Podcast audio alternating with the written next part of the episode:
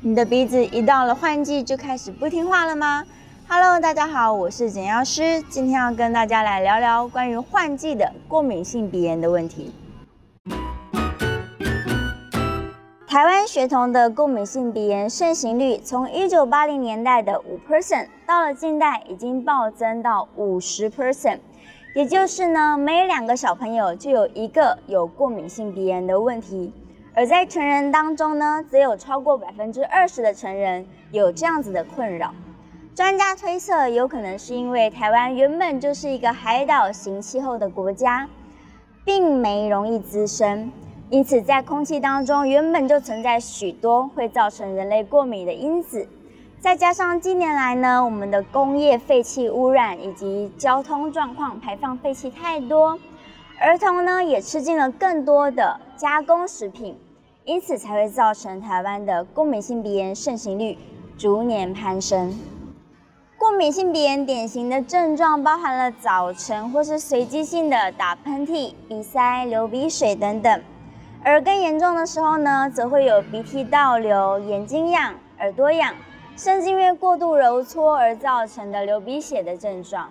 控制不佳时呢，则会发生例如气喘、中耳炎或是鼻窦炎等等的并发症。严重的影响睡眠品质或是学习的能力。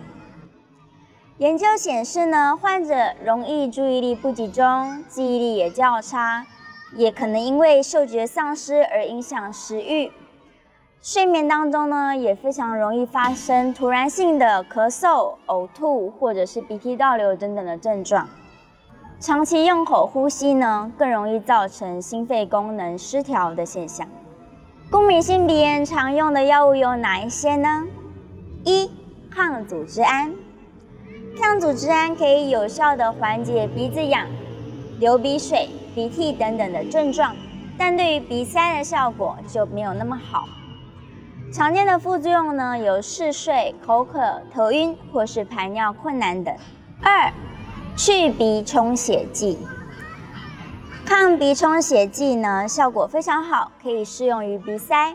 但如果太过于长期的使用，反而会造成鼻黏膜的反弹性鼻塞现象。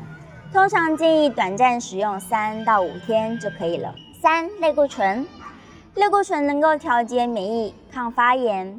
使用鼻喷剂的话，连续使用两到三周呢，可以缓解大部分过敏性鼻炎的所有症状。而且药物经鼻吸收也比口服来得更加安全。四、肥大细胞稳定剂，如 Cromolyn 的喷剂，通常是预防效果，好处是没有什么副作用。但是在预知流感要发作的季节就要开始使用，缺点是一天需要使用四到五次，而且要连续使用四到七天之后才会发挥作用。五、白三烯素受体拮抗剂。药性较为温和，通常作为一个辅助治疗来使用，但是缺点呢是可能会有一些忧郁的症状。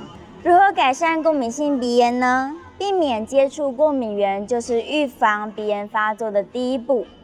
百分之九十的过敏源大部分是来自于尘螨，因此居家尽量少使用布制品、地毯或是绒毛玩具等等。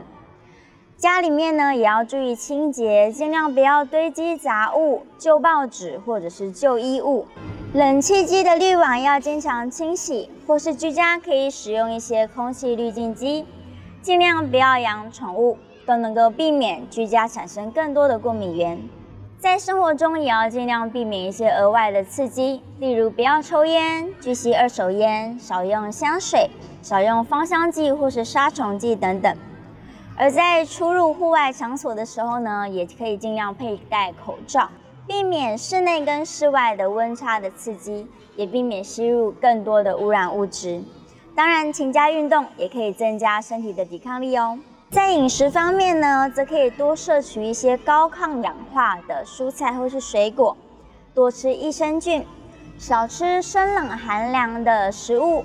不要吃冰，不要吃油炸品，也尽量减少摄取加工食品。可以适量摄取具有温补效果的食材，例如姜黄、黄芪、红枣、枸杞等等，都能够改善体质，提高免疫力，避免过敏性鼻炎的发生哦。以上就是今天的分享，希望大家可以平安的度过换季性的过敏性鼻炎。